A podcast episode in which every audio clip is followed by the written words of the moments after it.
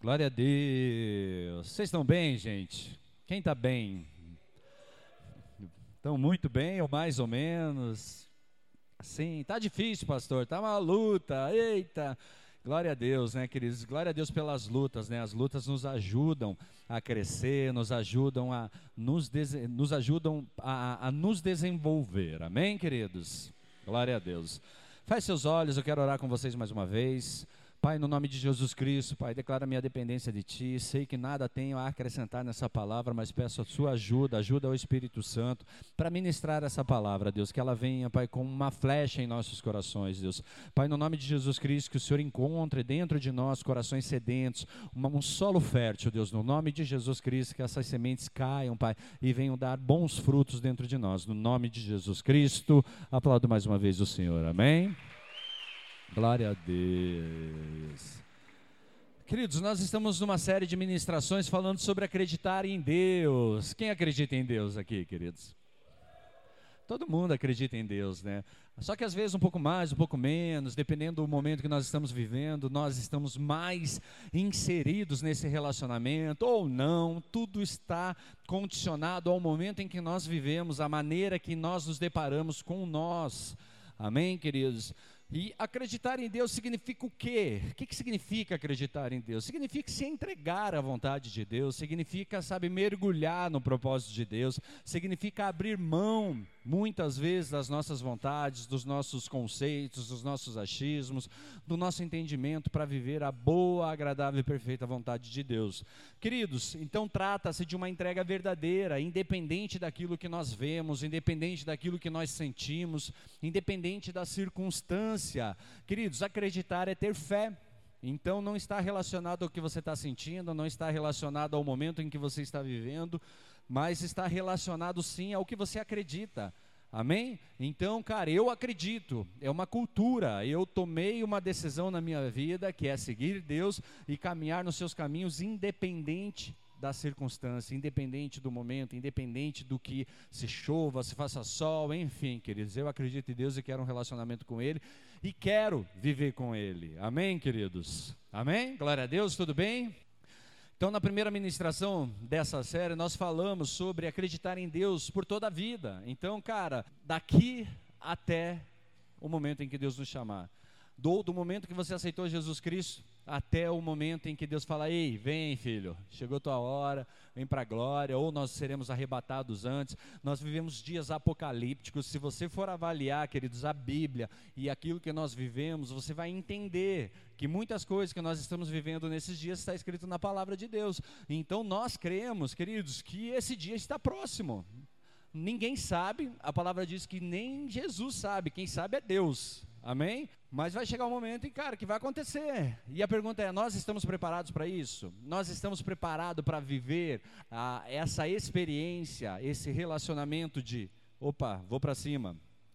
Queridos, então nós falamos sobre toda a vida acreditando em Deus, falamos também sobre acreditar em Deus mesmo quando os nossos sonhos vão por água abaixo, quando os nossos sonhos são frustrados. Às vezes você faz tantos planos na sua vida e de repente você fala assim: "Ei, que, que aconteceu com os meus sonhos, né? Não era isso que eu tinha imaginado para mim, não era isso que eu pensava. Às vezes você tomou uma decisão lá atrás, na sua adolescência, e de repente você vê que, pô, mudou todo o rumo da sua vida. Ou você tomou uma decisão na sua juventude que também mudou todo, a, toda a direção daquilo que você tinha sonhado um dia.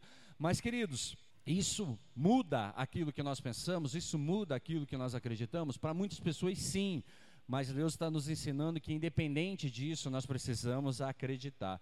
E a, essa noite eu quero falar sobre acreditar em Deus diante da tentação. Como assim, pastor? Eu quero que você abra a Bíblia lá em Gênesis 39, no versículo 1 ao 20. O texto é longo, queridos, mas eu queria que você prestasse muita atenção para você poder compreender a mensagem, tá bom? Gênesis 39, versículo 1 ao 20, diz assim: Quando José foi levado para o Egito pelos negociantes ismaelitas, eles o venderam a Potifar, um oficial egípcio. Potifar era capitão da guarda do faraó, o rei do Egito. O Senhor estava com José, por isso ele era bem-sucedido em tudo que fazia no serviço da casa de seu senhor egípcio. Potifar percebeu que o Senhor estava com José e lhe dava sucesso em tudo que ele fazia. Satisfeito com isso, nomeou José seu assistente pessoal e o encarregou de toda a sua casa e de todos os seus bens. A partir do dia em que José foi encarregado de toda a casa e de todas as propriedades de Potifar, o Senhor começou a abençoar a casa do egípcio por causa de José. Tudo corria bem na casa e as plantações e os animais prosperavam. Assim, Potifar entregou tudo que possuía aos cuidados de José, e tendo-o como administrador, não se preocupava com nada, exceto com o que iria comer. José era um rapaz muito bonito, de bela aparência. E logo a esposa de Potifar começou a olhar para ele com desejo. Venha e deite-se comigo, ordenou ela. José recusou e disse: Meu senhor me confiou todos os bens de sua casa e não precisa se preocupar com nada. Ninguém aqui tem mais autoridade que eu. Ele não me negou coisa alguma, exceto a senhora, pois é mulher dele. Como propriedade, como poderia eu cometer tamanha maldade? Estaria pecando contra Deus. A mulher continuava a assediar José diariamente, mas ele se recusava a deitar-se com ela. Certo dia, porém, quando José entrou para fazer seu trabalho, não havia mais ninguém na casa. Ela se aproximou, agarrou pelo manto e exigiu: Venha, deite-se comigo. José se desvencilhou e fugiu da casa, mas o manto ficou na mão da mulher.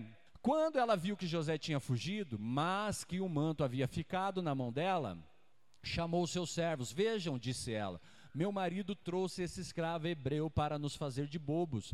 Ele entrou no meu quarto para me violentar, mas eu gritei. Quando ele me ouviu gritar, saiu correndo e escapou, mas largou seu manto comigo. Ela guardou o manto até o marido voltar para casa. Então contou-lhe sua versão da história. O escravo hebreu que você trouxe para nossa casa tentou aproveitar-se de mim, disse ela. Mas quando eu gritei, ele saiu correndo e largou o seu manto comigo. Mais uma vez, ao ouvir a mulher contar como José havia tratado Potifar, se enfureceu. E para finalizar, pegou José e o lançou na prisão onde ficavam os prisioneiros do rei. E ali José permaneceu. Queridos, provavelmente você já ouviu várias vezes, você já deve ter lido essa passagem algumas vezes, mas eu quero lembrar algo, quero te lembrar de algo a respeito desse texto para acreditar em Deus, não podemos esquecer que Deus, ele trabalha soberanamente, trabalha estranhamente e lentamente. Nós falamos isso na primeira ministração dessa série. Se você perdeu, você pode ir lá no Spotify e acompanhar, sabe, ouvir ela no todo e você vai entender o contexto dela. E você também precisa entender que quando os seus sonhos parecem ter acabado, é que Deus trabalha com circunstâncias, Deus estabelece razão, Deus assegura o tempo. Essa foi a segunda série da ministração.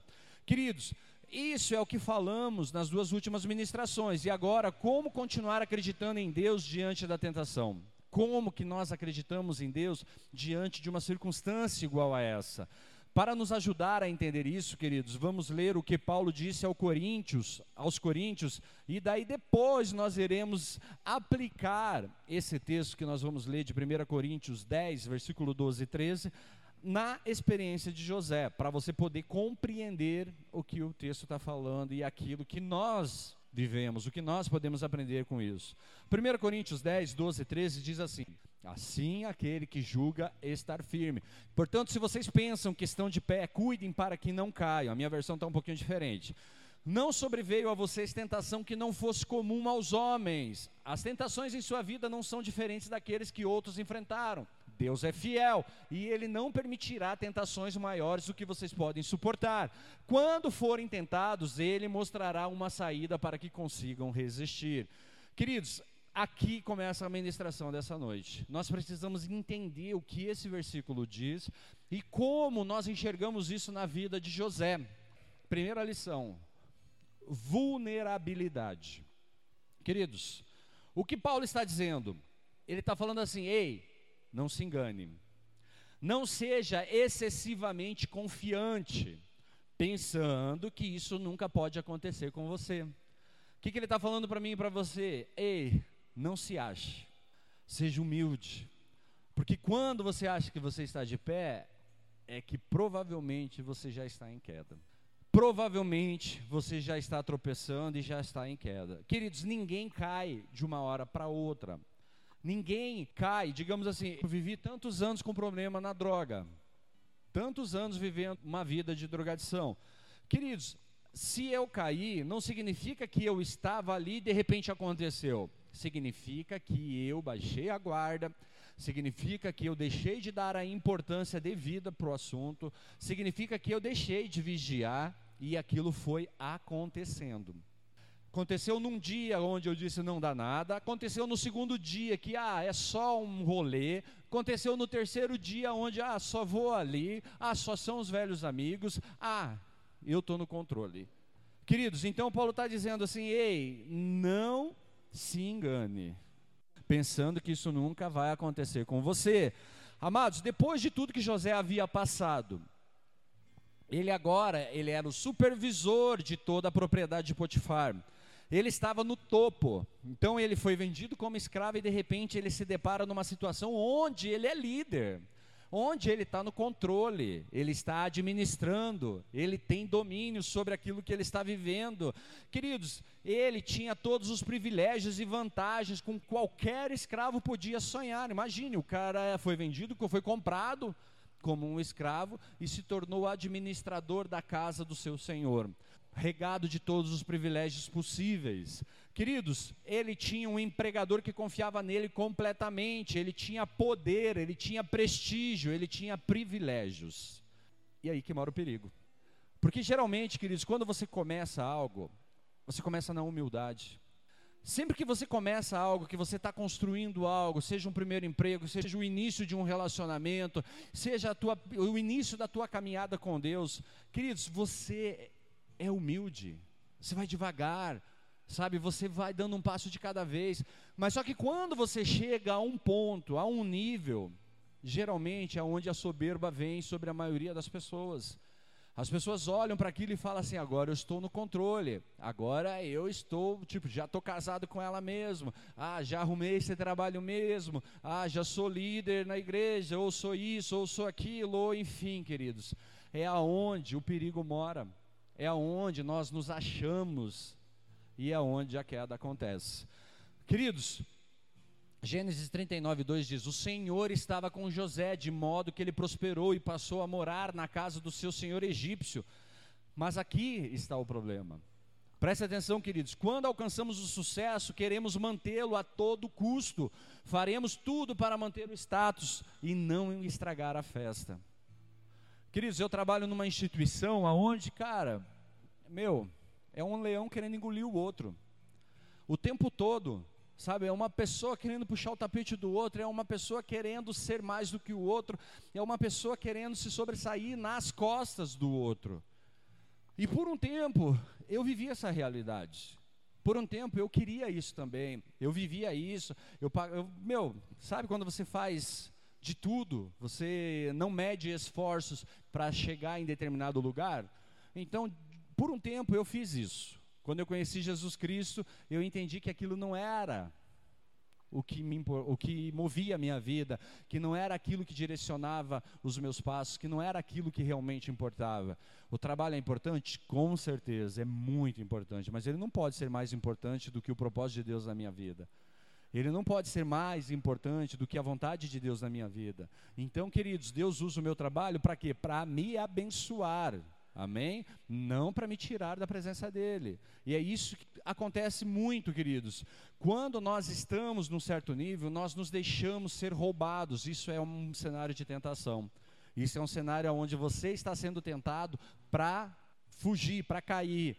Queridos, quando a tentação surgiu para estragar o sucesso de José, na forma de uma egípcia desesperada, aqui é uma forma de uma egípcia desesperada, mas às vezes para você pode ser outro cenário. Às vezes para você pode ser, queridos, a menina no elevador, às vezes para você pode ser aquela menina que está andando na rua você está caminhando e você, opa, já olha ali com desejos, com sentimentos, com pensamentos maliciosos. Às vezes para você, queridos, pode ser aquele copo que está lá geladinho em cima da, em cima da mesa, em cima do balcão, enfim. Eu sei que a tentação, queridos, ela aparece de uma maneira bem sutil.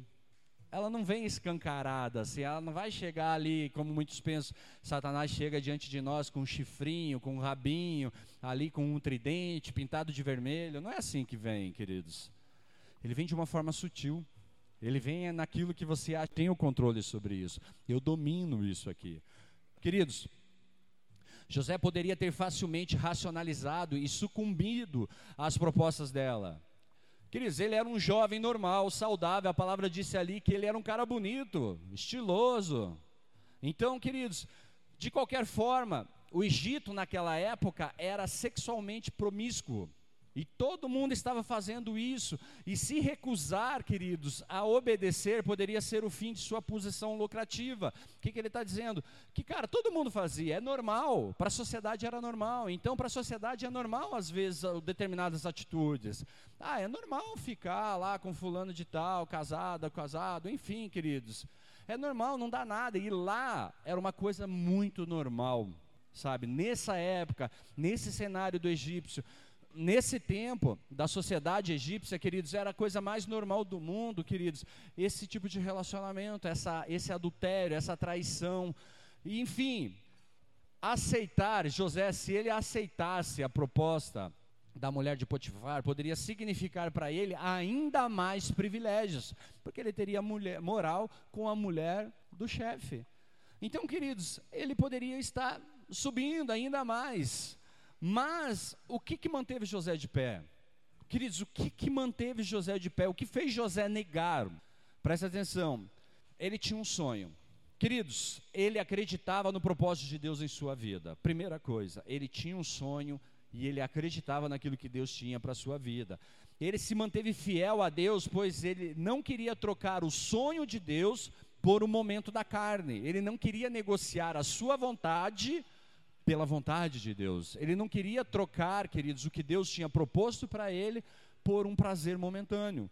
Segundo, ele tinha senso de responsabilidade. Presta atenção nisso, queridos. Ele sabia que Potifar confiava nele. Ele sabia que muitos, não apenas os envolvidos, seriam afetados pelas consequências do seu fracasso moral. Queridos, preste atenção nisso, queridos, que quando você aceita a tentação, ela não só ridiculariza você, mas as pessoas que estão à sua volta. As pessoas que contam com você, as pessoas que focam em você, que te seguem. Queridos, quando um pastor cai, ele não cai sozinho, ele derruba uma igreja. Um pastor cair, queridos, ele não cai só ele, a ele, a mulher dele, não, ele derruba toda uma estrutura. E assim é, queridos, quando você é um pai de família, assim é, queridos, quando você é um líder, sabe, em algum ambiente, alguma estrutura, queridos, é um dos pilares da nossa sociedade. Quando você cai, amados, você derruba uma galera com você, você não está caindo sozinho. Não é só você que vai ser, porque muitas pessoas falam assim: ah, é minha vida é meus problemas. Não é, queridos. Tem uma galera que está envolvida com você. Quando você vai beber, quando você vai fumar, quando você vai fazer qualquer coisa, queridos, que fogem daquilo do padrão de Deus para a sua vida, tenha na sua mente uma coisa. Provavelmente você está afetando você e todos aqueles que dependem de você. Todos aqueles que estão diretamente relacionados com você. Então, queridos, ele tinha senso de responsabilidade, ele sabia as consequências do seu fracasso, queridos. Terceiro, ele tinha uma obrigação. Observe que ele continua dizendo: seria um grande pecado contra Deus. Amados, todo pecado, mesmo o menor pecado que seja, é antes de tudo um pecado contra Deus, é uma afronta à sua santidade. Então, queridos, quando você está pecando para satisfazer a sua carne, queridos, você não está só tipo, ah, eu que pequei, o problema é meu. E, queridos, você está afrontando Deus, você está afrontando a essência de Deus. Você está confrontando a santidade de Deus. Amados, isso significa que nós precisamos prestar atenção naquilo que nós estamos vivendo. Então, quando a tentação se insinuar em sua vida, não pense que você é forte o suficiente para lidar com ela. Lembre-se, amados, de que você é vulnerável. Você é vulnerável e se apega, como José, a tudo o que impedirá você de naufragar. Então você precisa olhar para todas as circunstâncias da sua vida, você precisa pesar. Eu me lembro um dia que eu estava descendo no Largo da Ordem, eu tinha saído do meu trabalho e estava descendo em direção ao estacionamento, pelo Largo da Ordem. E quando eu passei ali, queridos, eu enxergo de longe uma boca. Eu consigo identificar de longe se a pessoa fumou, se a pessoa está drogada, se a pessoa. Por quê, pastor? Mano, porque, cara, eu vivi 21 anos essa vida. Então, meu, me tornei PHD nesse assunto. Eu consigo identificar se a pessoa está lesada, se a pessoa. Como que a pessoa está. Claro que eu não vou chegar para as pessoas. Às vezes, às vezes os irmãos chegando tudo drogado aqui, ô irmão, você está drogado? Ô, Claro que não, cara. Eu não preciso fazer isso dali. Por quê? Porque quem me convenceu de que eu estava errado não foram homens, foram, foi o Espírito Santo de Deus. Então, queridos, eu só oro para Deus e falo, Senhor, como o Senhor fez comigo, faça com ele. Mas, queridos, por que, que quando as pessoas me pedem ajuda, ei, pastor, eu preciso de ajuda para fulano de tal, a primeira coisa que eu falo, deixa eu falar com fulano. Se fulano vir conversar comigo, queridos, nessa conversa eu já vou saber discernir se a pessoa quer ajuda se a pessoa não está fazendo só um, sabe, um joguinho de manipulação ali para acalmar os ânimos das famílias, ou sei lá, da esposa, do esposo, enfim, queridos. Tem pessoas que não querem, elas só querem dar uma desbaratinada. Sabe o que, que eu faço? Fica com Deus, irmão. A hora que você quiser de ajuda de verdade, vem que eu estaria à disposição. Mas, queridos, se não, é um julgo desigual. Eu quero ajudar alguém que não quer ser ajudado. Faz sentido? Quem que vai sair lesado nessa história? Provavelmente eu que vou ter que dedicar o meu tempo para uma pessoa, queridos, que está roubando o meu tempo. Então não faz sentido. E queridos, então, voltando ao assunto que nós estávamos falando assim, você precisa se ligar, você precisa entender o que, que você quer. Tipo, a tentação está ali, sabe? O que, que eu vou fazer? Eu vou de encontro a ela ou eu vou fugir dela? Aí eu entro no segundo tópico disso dali dessa ministração, que qual é o propósito da tentação? Qual é o propósito, queridos, de nós sermos tentados? Porque, como eu disse assim, nós vemos que primeiro, vulnerabilidade, amém? Queridos, o segundo é qual é o propósito da tentação? Uma vez que eu sou vulnerável, qual que é o propósito da tentação? Se Deus sabe que eu sou vulnerável, se Deus sabe que eu tendo a cair, que eu tenho uma grande facilidade a tropeçar e a cair, que eu tenho uma grande facilidade de olhar para a vontade da minha carne e não olhar para a vontade de Deus. 1 Coríntios 10, 13 diz assim: Não sobreveio a vocês tentação que não fosse comum aos homens. Deus é fiel, ele fala, Deus é fiel, ele não permitirá que vocês sejam tentados além do que vocês possam suportar. Pastor, era mais forte do que eu. Talvez você não lutou o suficiente, mas Deus nunca permitirá uma tentação que seja maior do que você, maior do que você possa suportar, maior do que você possa vencer. A diferença é que nós não lutamos para vencer a tentação, mas Deus nunca permitirá que algo aconteça, querido, tipo que você não possa vencê-la. Amados, a primeira coisa que quero que nós consideremos com esse versículo são as palavras: Ele não permitirá. Grave isso na sua mente: Ele não permitirá. O que isso quer dizer? Aquilo que estamos falando ao longo dessa série, amados, Deus está no controle de tudo. Deus está no controle de todos os eventos das nossas vidas. Amados, até nas tentações que enfrentamos. Ei, isso significa que Deus causa as tentações que enfrentamos? Sim ou não? Não. Deus, ele não causa as tentações que enfrentamos. Deus permite as tentações, mas não é ele o causador das tentações. Presta atenção no que diz lá em Tiago 1, capítulo 1, versículo 13, diz assim: Quando alguém for tentado, jamais deverá dizer: Estou sendo tentado por Deus Pois Deus não pode ser tentado pelo mal e a ninguém tenta. Cada um, porém, é tentado pela própria cobiça, sendo por esta arrastado e seduzido. Então a cobiça, tendo engravidado, dá à luz o pecado, e o pecado, após ter se consumado, gera a morte. Meus amados irmãos, não se deixem enganar. Preste atenção no que Tiago está dizendo, queridos. Nós somos tentados pelo quê? Pela nossa própria cobiça, por aquilo que nós muito desejamos queridos, por aquilo que a nossa carne grita. Então não é Deus que está nos tentando, Deus não nos tenta, mas permita que as tentações entrem em nossas vidas.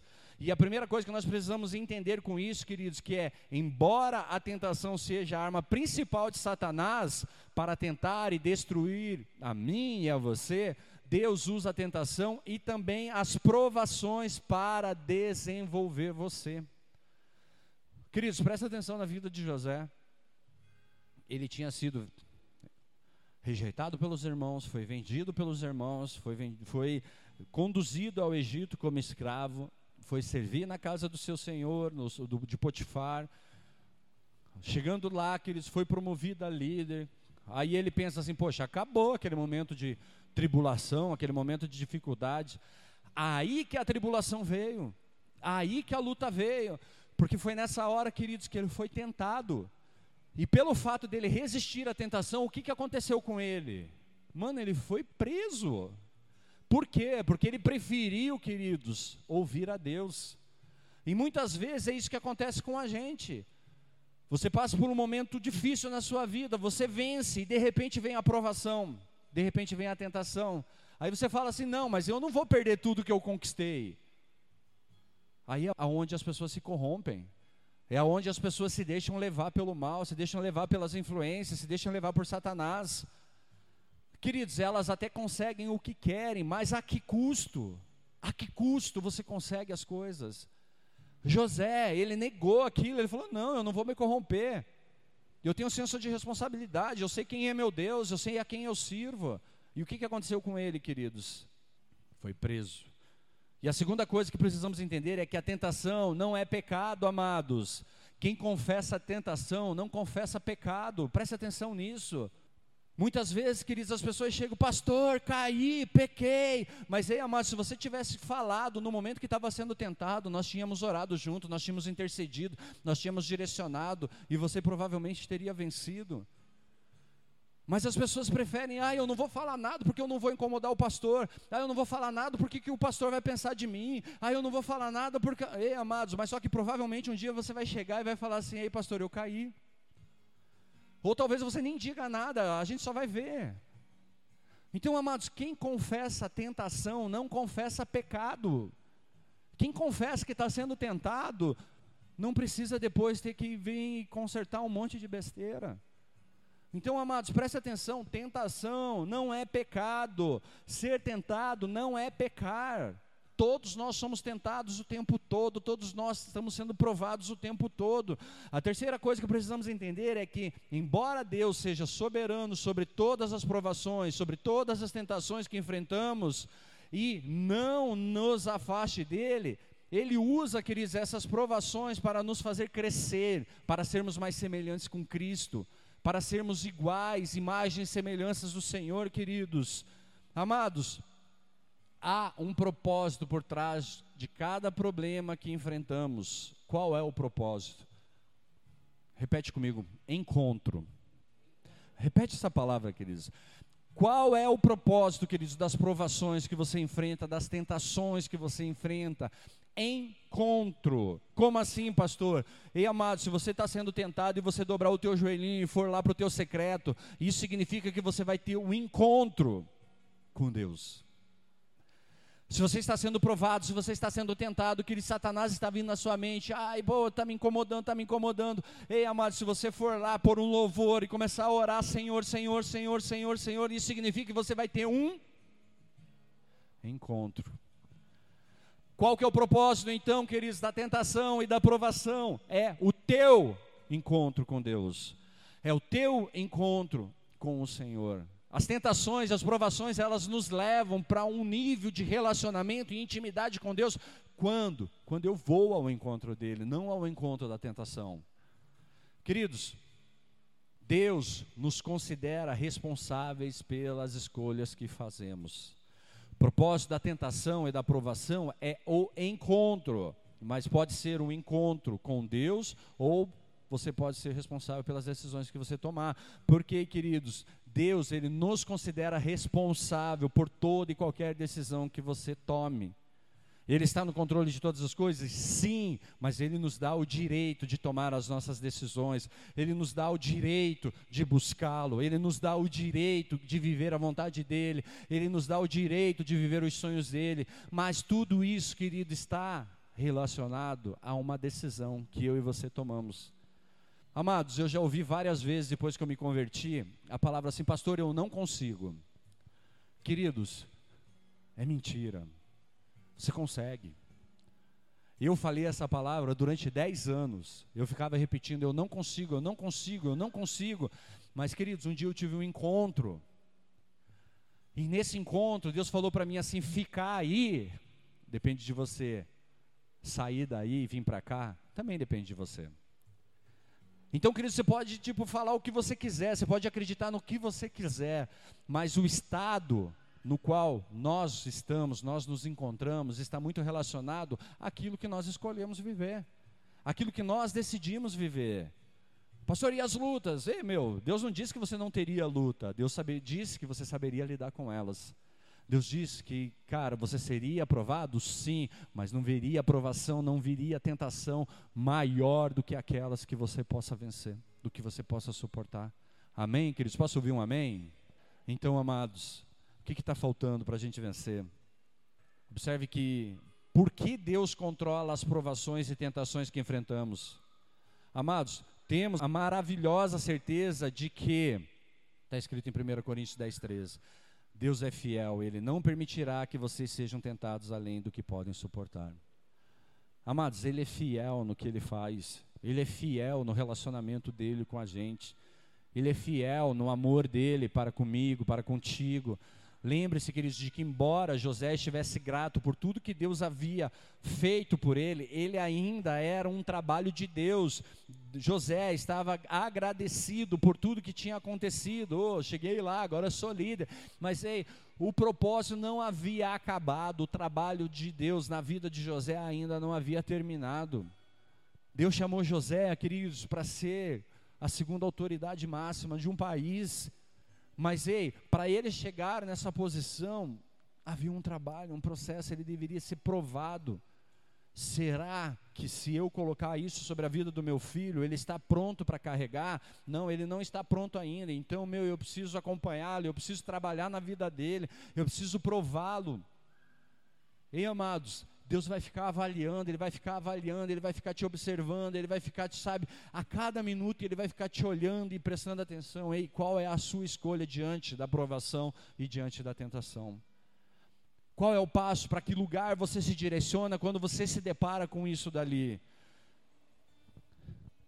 Ei, cuidado com o que você pensa, porque seus pensamentos comandam a sua vida. Preste atenção nisso, queridos. Os seus pensamentos, eles comandam a sua vida. Aquilo que você muito busca em mente é aquilo que você vive.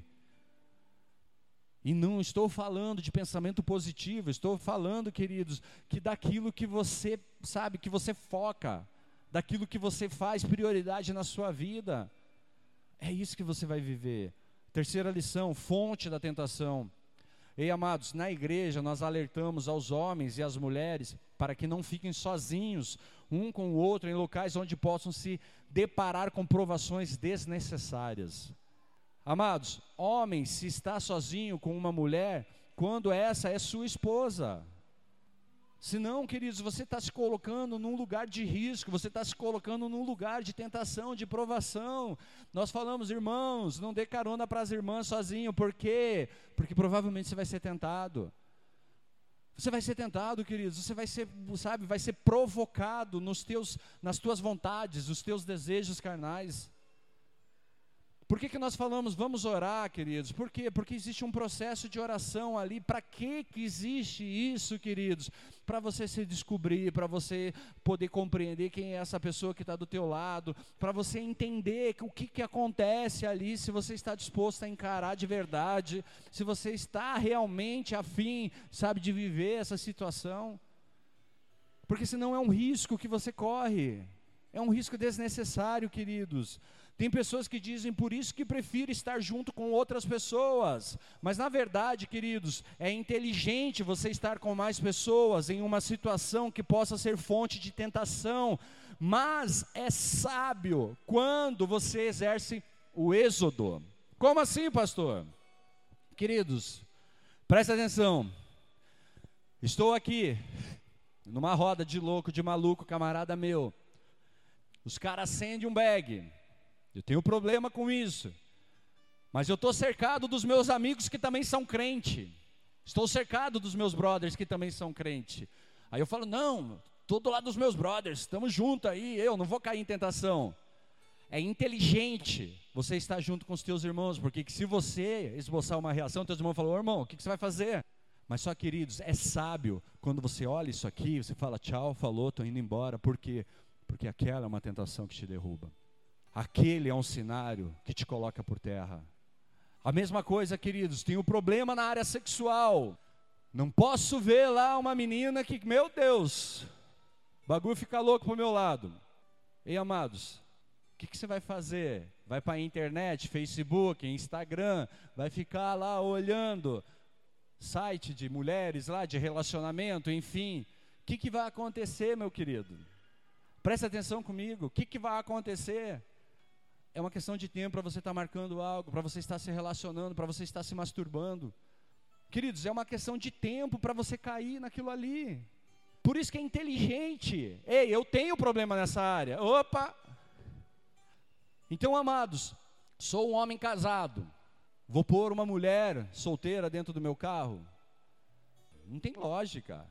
Porque além de falar, ó, o pastor carregando as meninas da igreja, Outra, eu vou ser tentado por aquilo ali. Sabe por quê, queridos? Amados, a carne da gente, ela berra o tempo todo. Ela está o tempo todo gritando e falando assim: Ei, olha para o lado, olha para o lado, olha para o lado. Olhe para o lado.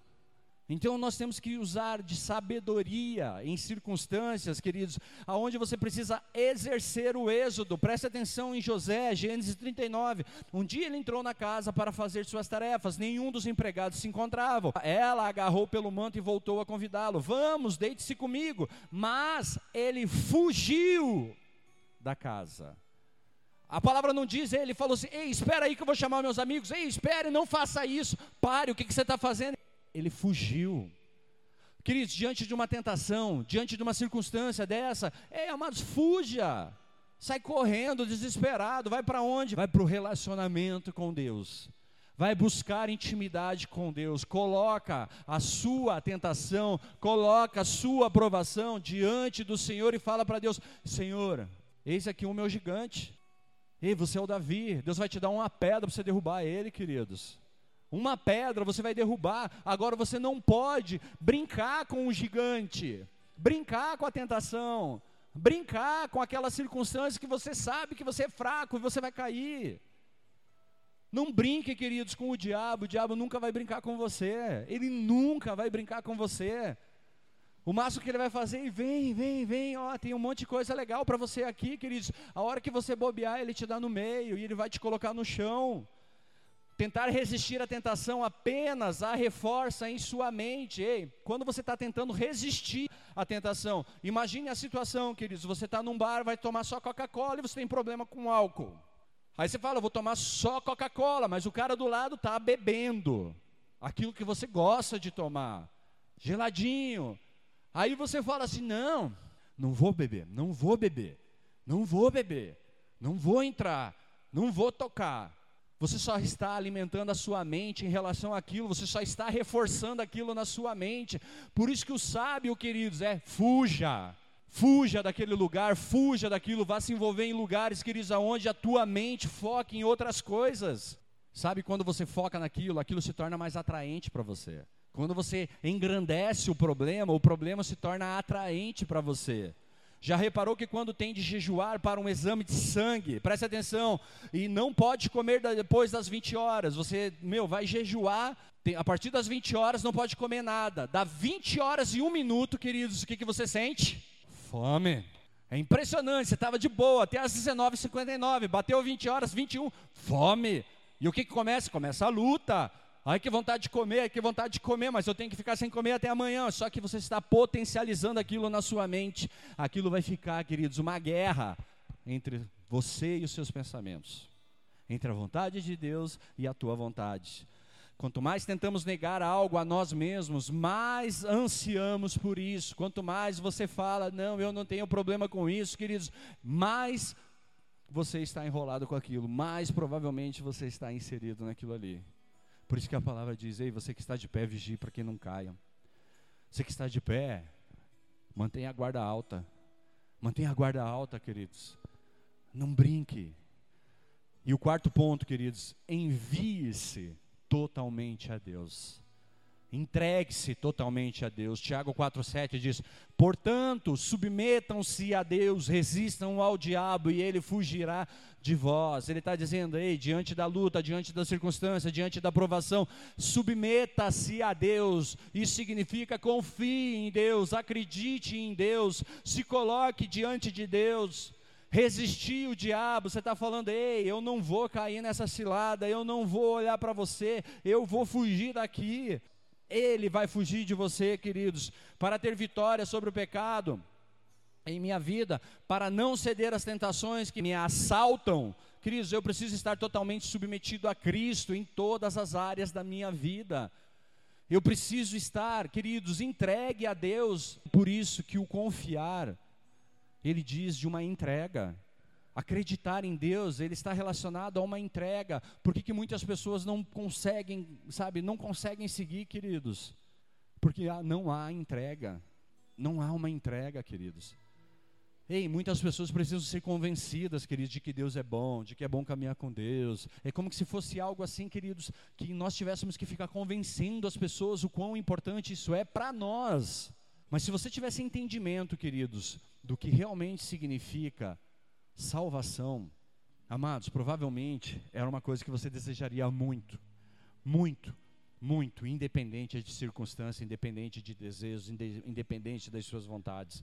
Deus, ele precisa ser primeiro em minha vida, em todas as áreas, na minha vida pessoal, na minha vida como membro, como cristão, como igreja, na minha vida cívica, queridos, na minha vida empresarial, na minha vida profissional, na minha vida recreativa, na minha vida familiar, na minha vida espiritual. Deus, Ele tem que ser o primeiro, queridos, em todas as coisas.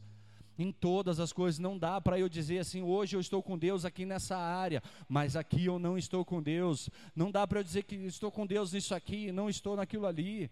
Queridos, é um processo difícil em nossas vidas, mas nós precisamos entender o quão necessário é isso, o quão importante é isso para nós. E a nossa caminhada diária com o Senhor precisa estar em excelente forma.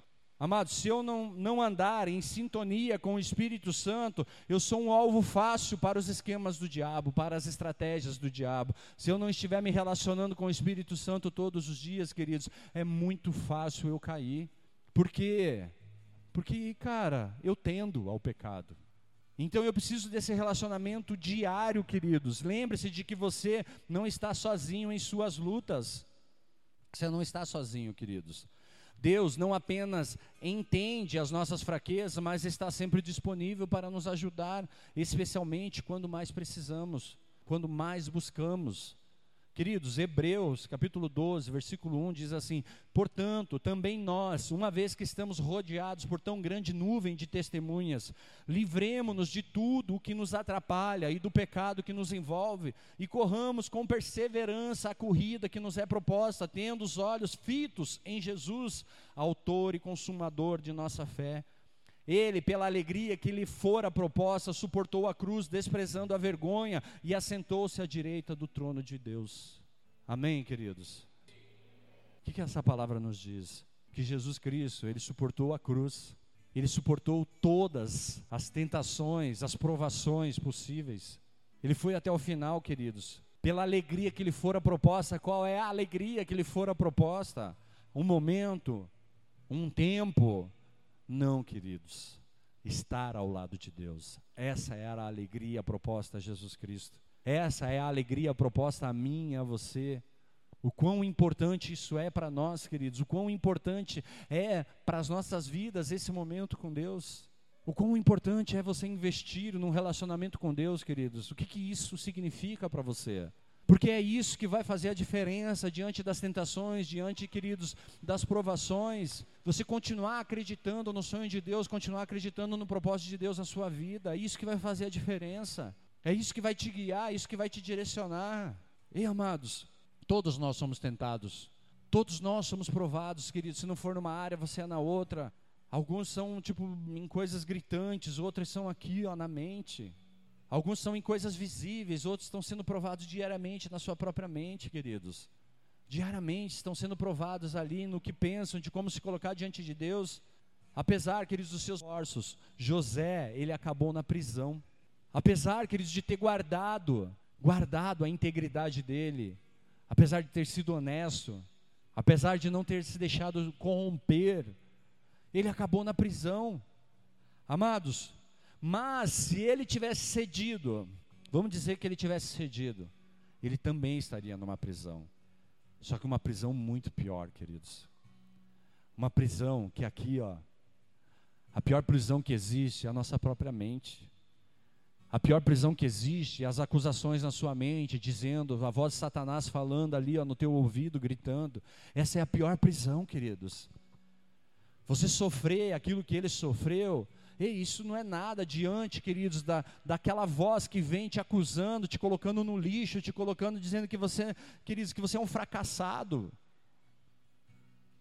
Quantas vezes eu ouvi isso, queridos? Quantas vezes eu escutei isso? Ei, você não presta para nada mesmo, você é um fracassado, tudo que você faz não dá certo, tudo que você faz não presta, você tem que morrer mesmo. Quantas vezes, queridos, isso me foi proposto em minha mente?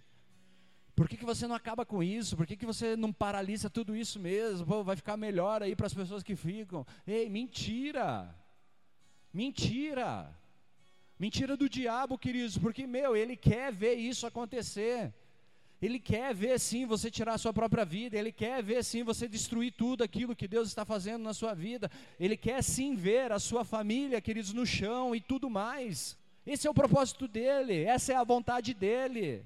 Mas ei, a palavra de Deus diz que Deus é fiel e não te dará nenhuma luta, não te dará nenhuma provação, não te dará nenhuma tentação que você não possa suportar, que você não possa vencer. É só você se colocar, é só você se posicionar.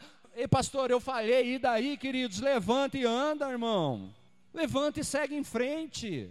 Mas faz diferente, faz o contrário de tudo aquilo que você tenha feito até agora.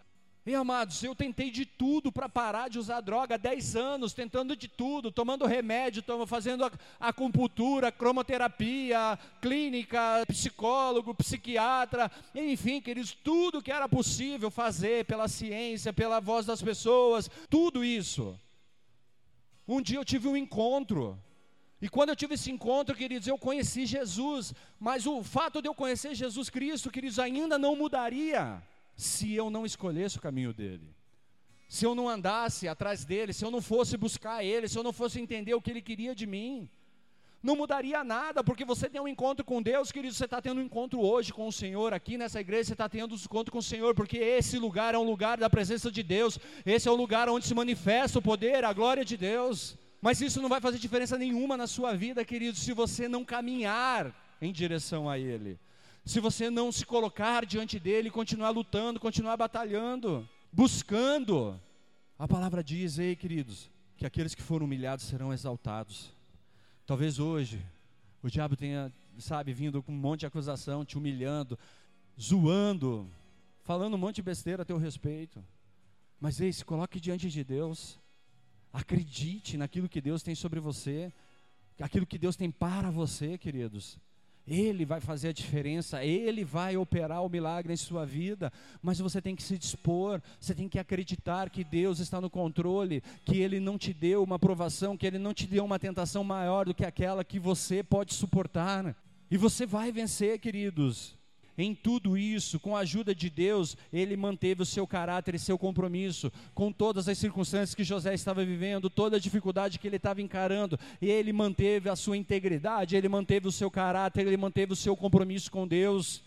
Ele perseverou, ele permaneceu, ele seguiu, queridos, mesmo quando ele estava numa prisão, mesmo quando ele estava numa circunstância que a olhos humanos, queridos, ei, ninguém merece passar. Mas ele perseverou, queridos, e o próprio Deus foi lá e o resgatou. O próprio Deus foi lá e o tirou de lá. Tiago 1,12, para fechar, queridos, para terminar, diz assim: Feliz é o homem que persevera na aprovação, porque depois de aprovado receberá a coroa da vida que Deus prometeu aos que o amam. Ele está dizendo que bem-aventurado é aquele que persevera diante da tribulação, diante da aprovação, diante da tentação, porque depois de aprovado, queridos, receberá a coroa da vida, receberá aquilo que Deus prometeu para você, aquilo que Deus prometeu para aqueles que o amam. Eu não sei o que, que você deseja, sabe, o quanto você deseja isso. Eu estava falando essa semana, com um pastor, pastor que está passando uma luta grande, queridos, grande em sua igreja. Está vendo as pessoas sucumbirem, está vendo as pessoas caírem, está vendo as pessoas desistirem. Algo que era para estar tá assim, queridos, está assim, ó, em queda livre.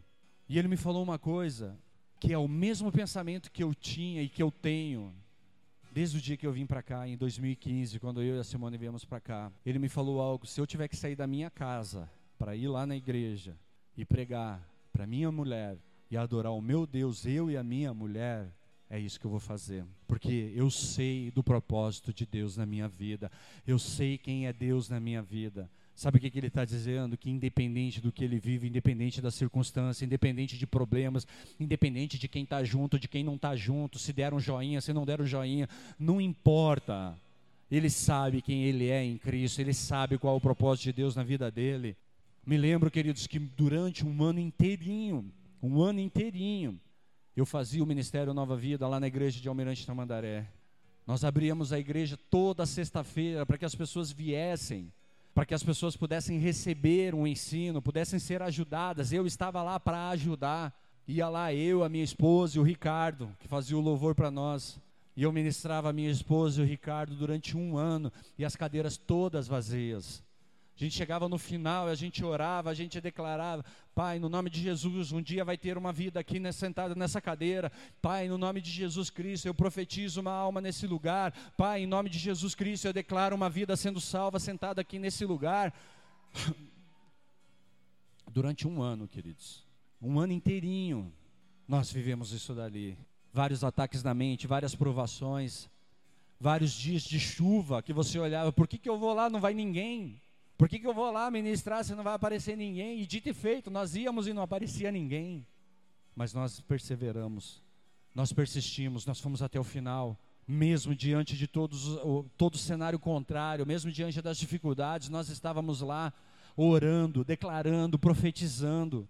Queridos, entendendo que Deus tem um propósito, que Deus tem uma vontade, que Deus tem um sonho. E eu falei, Pai, eu aceito viver o teu sonho. Eu aceito viver o teu sonho. Se for para ir sozinho, eu vou. Se for para sair de casa a pé, eu vou. E Deus prosperou. Deus multiplicou.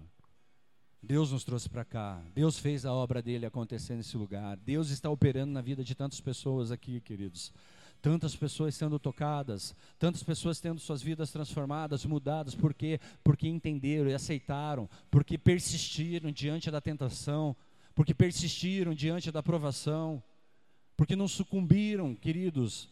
Quando o mundo falava, vem, falava, não, eu estou aqui, estou com Deus. Ah, mas só você está aí, não tem problema, está eu e o maior, não preciso de mais ninguém. Sabe qual é o grande problema, queridos? É nós olharmos para o mundo e acharmos que é o mundo que nós precisamos, sendo que o que nós precisamos de verdade é Deus. O que você precisa de verdade é um relacionamento com Deus.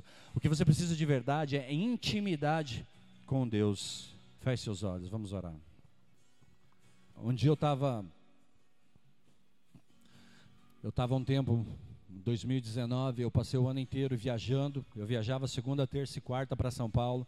Voltava na quinta-feira para ministrar. Às vezes eu tinha que ficar na quinta e sexta lá também, mas voltava final de semana e eu estava vendo essa vida. Durante a semana estava em São Paulo, final de semana estava em Curitiba, em Rio Branco do Sul. Passei um longo tempo vivendo isso dali. E não foi uma, não foi duas, não foram três, foram inúmeras vezes que eu me deparei sozinho num quarto de hotel, pegando o controle remoto da televisão e ligando a televisão. E quando você liga a televisão num quarto de hotel, sempre tem aqueles canais proibidos para menores de 18 anos era algo que vinha tipo como uma porrada na tua cara, assim, porque, cara, você se deparava sozinho num quarto e de repente, quando você olhava uma cena ali, ou você abria o frigobar, um monte de cerveja ali. Eu estava no 15 andar de um prédio, eu conseguia sentir o cheiro da maconha que o cara fumava lá embaixo. Por que isso, queridos? Por que isso? Sabe o que, que o diabo falava na minha mente? Marcelo, você está em São Paulo sozinho num quarto de hotel. Se você fizer, ninguém vai ver. Ninguém vai saber. Não tem ninguém aqui, ninguém te conhece. Eu falava, mas Deus me conhece. Deus me conhece. Deus sabe quem eu sou. E se eu estiver fazendo, eu não estou fazendo para minha mulher, não estou fazendo para as pessoas da igreja. Eu estou indo contra Deus, eu estou indo contra o propósito de Deus na minha vida. Inúmeras vezes eu peguei o telefone e liguei para minha esposa, amor, ora comigo agora, porque eu acabei de ver isso na televisão. Muitos homens não têm moral de ligar para a esposa e falar: amor, acabei de ver uma cena explícita aqui, algo que me contaminou a cabeça, ora comigo. Sabe por quê? Porque muitas mulheres, se ouvirem isso, vão falar assim: o que, que você está fazendo? Você está me traindo? Ei, amados, às vezes o cara só está te pedindo ajuda. Às vezes ele só está levantando a mão e fala: por favor, ore comigo. Eu ligava para minha esposa e falava: amor, ore comigo, porque aconteceu essa situação, aconteceu essa situação, essa cena. E a minha esposa do outro lado, em Curitiba, eu em São Paulo, ela pegava o telefone, nós fazíamos uma vídeo, nós orávamos juntos, eu dobrava meu joelho, eu ia para um encontro com Deus. Eu ia para um momento de intimidade com Deus, de relacionamento com Deus. Cansei de entrar madrugada dentro, orando, orando, orando, pedindo para Deus: limpa minha mente, limpa minha mente, limpa minha mente. Porque se o Senhor não vir limpar a minha mente, eu estou em queda. E eu me lembrava dessa palavra que Deus não te dá uma provação, não te dá uma tentação maior do que você possa suportar. O problema é que nós esquecemos de Deus, nós pensamos, esquecemos de buscar em Deus ajuda. Nós esquecemos de buscar nas pessoas que Deus colocou ao nosso lado, de pedir ajuda. Eu pedi ajuda para minha mulher. Eu não conseguia ligar para o meu pastor, queridos, porque ei, o horário que eu estava ligando eu não iria ligar para o meu pastor. Mas ei, você aqui nessa igreja, você que está aqui, você sabe que você tem acesso ao meu telefone, você sabe que você tem acesso a mim a qualquer horário. Vai deixar cair, queridos, para ir buscar o pastor, pastor, pequei. Vai deixar as coisas acontecer para ir buscar o pastor, para buscar a pastora, para falar, ei, vacilei. Ei, é diante da tentação que você tem que se posicionar, é diante da tentação que você tem que se levantar e falar, pastor, por favor, ore por mim. Ei, queridos, eu já saí da minha casa, lá em Almirante Tamandaré, para vir a Rio Branco do Sul, para atender os irmãos que estavam precisando, que estavam ali, ó, sucumbindo. Não porque eu sou salvador, não porque eu sou melhor do que ninguém, não, queridos, porque ei, eu vim ali para pegar a tua mão e dizer: ei, você não está sozinho, nós estamos juntos nessa. Mas eu não posso pegar a mão de alguém que não queira me dar a mão. Eu não posso orar por alguém que não queira que eu ore. Eu não posso falar para alguém que não quer me ouvir. A minha mulher orava comigo, queridos, e aquilo era lançado por terra porque nós declarávamos, nós declarávamos com autoridade, em nome de Jesus Cristo: isso não virá sobre a minha vida, isso não virá sobre a minha mente. Ei, e nós perseverávamos, nós vencíamos, mas eu nunca venci sozinho, queridos, eu venci com ela do meu lado. Eu venci diante de Deus. Por isso que a palavra fala, ei, não é bom que você ande sozinho, queridos. E eu não estou falando de casado, eu estou falando de andar junto. Estou falando de você ter alguém para você ligar e falar: Ei, eu estou aqui, pastor, eu não tenho ninguém. Mentira, você tem o teu pastor, você tem a tua pastora. Você tem gente sim que você pode contar. Você tem gente sim que você pode olhar e que você pode buscar. Está na hora, queridos, de deixar a soberba, deixar o orgulho do lado, deixar a vaidade de lado e ei, se humilhar diante da presença de Deus e falar: Ei, Senhor, eu confio em Ti. Se tiver que ir para a prisão por causa de Ti, Senhor, eu estou aqui e eu vou para esse lugar, mas eu não vou me deixar corromper, queridos. Eu não vou me deixar corromper, Senhor, porque o Senhor está comigo porque tu és fiel para me amparar, tu és fiel para me abraçar, tu és fiel para me resgatar dos braços de Satanás, tu és fiel para me tirar do inferno, tu és fiel para me trazer de volta. Oh, ele é fiel, amados, ele é fiel. Oh, lerebabababachei, adradarabasoi palavra de Deus diz: qual pastor, e eu estou falando de Jesus Cristo, queridos. Qual pastor que não deixa as 99 e vai atrás daquela uma que está perdida? Mas ele faz isso, queridos, quando a ovelha está berrando, quando ela está gritando: Ei, eu preciso de ajuda. Ei, Senhor, vem, eu estou de braços abertos, eu preciso do Senhor, eu quero abrir o meu coração para ti. Oh, Sheikha Barobe Aradai. Lerebaçoi, adrabaçuridi, ababaxê. Tu és santo, Deus. Oi,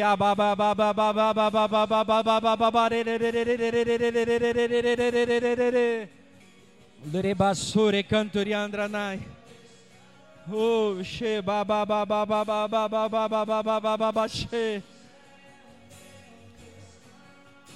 Volta para ele, queridos, volta para ele, volta para ele.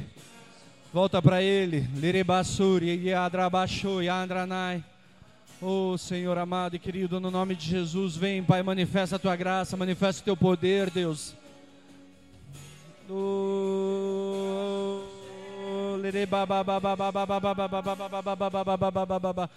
Queridos, eu quero te convidar a fazer uma oração, a receber Jesus na sua vida, a se entregar nos braços do Senhor. A palavra de Deus diz que se você acredita que Ele é filho de Deus e Ele morreu naquela cruz por você, e se você confessar, se você declarar com a sua boca que Ele é Senhor e Salvador, você é salvo. Mas aí, queridos, não é só isso. Não basta só isso. Você tem que caminhar, você tem que andar, você tem que buscá-lo. Tire da tua mente, queridos, aquele negócio que, ah, eu, tô com Deus. Não tem como estar tá com Deus e no pecado, queridos. Pastor, eu pequei. Mano, se, se arrependa. Renuncia o pecado. Entrega na mão de Deus e fala: Pai, eu errei contigo, eu vacilei. Ei, Davi, queridos, quando ele adulterou, ele volta para Deus e ele ora para Deus e fala: Somente contra ti eu pequei. Somente contra ti eu pequei. Ele se arrepende, Deus o recebe, Deus o perdoa. Ele teve consequências das atitudes dele, teve sim, mas ei, ele não perdeu Deus ele não perdeu a salvação, ele não perdeu o relacionamento dele com Deus. Por quê? Porque ele se arrependeu. Se você deseja essa noite receber Jesus Cristo, voltar para Ele, sei lá, queridos. Talvez você já tenha esse relacionamento, mas deixou esfriar. Talvez essa noite você queira voltar para os braços do teu Pai e falar: Ei, Senhor, eu estou aqui, eu quero viver assim a Sua vontade. Ou se você nunca entregou sua vida a Deus, nunca entregou sua vida a Cristo, eu te convido a fazer uma oração. Eu queria que você baixasse a sua cabeça, colocasse a mão no seu coração e repetisse uma oração que diz assim: Senhor Jesus, Senhor Jesus, eu te peço perdão pelos meus pecados. Eu te peço perdão pelos meus pecados.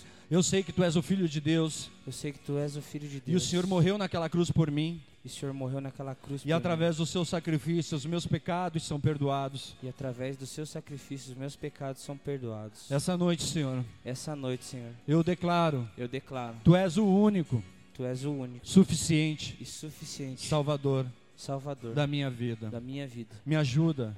Me ajuda. Nos momentos, nos momentos de provação, de provação, de tentação. De tentação. Amém. Amém. Pai, no nome de Jesus Cristo, Pai, sei que há um momento de alegria nos céus, Pai, porque os seus filhos se voltam a ti, seus filhos abrem seus corações para ti. Ó oh, amado Deus, no nome de Jesus eu te peço para que o Senhor dê experiências a eles, que o Senhor testifique a tua vontade ao coração dos teus filhos, Deus, no nome de Jesus Cristo. Que o Senhor dê sabedoria, dê discernimento a eles para vencer, Deus, no nome de Jesus.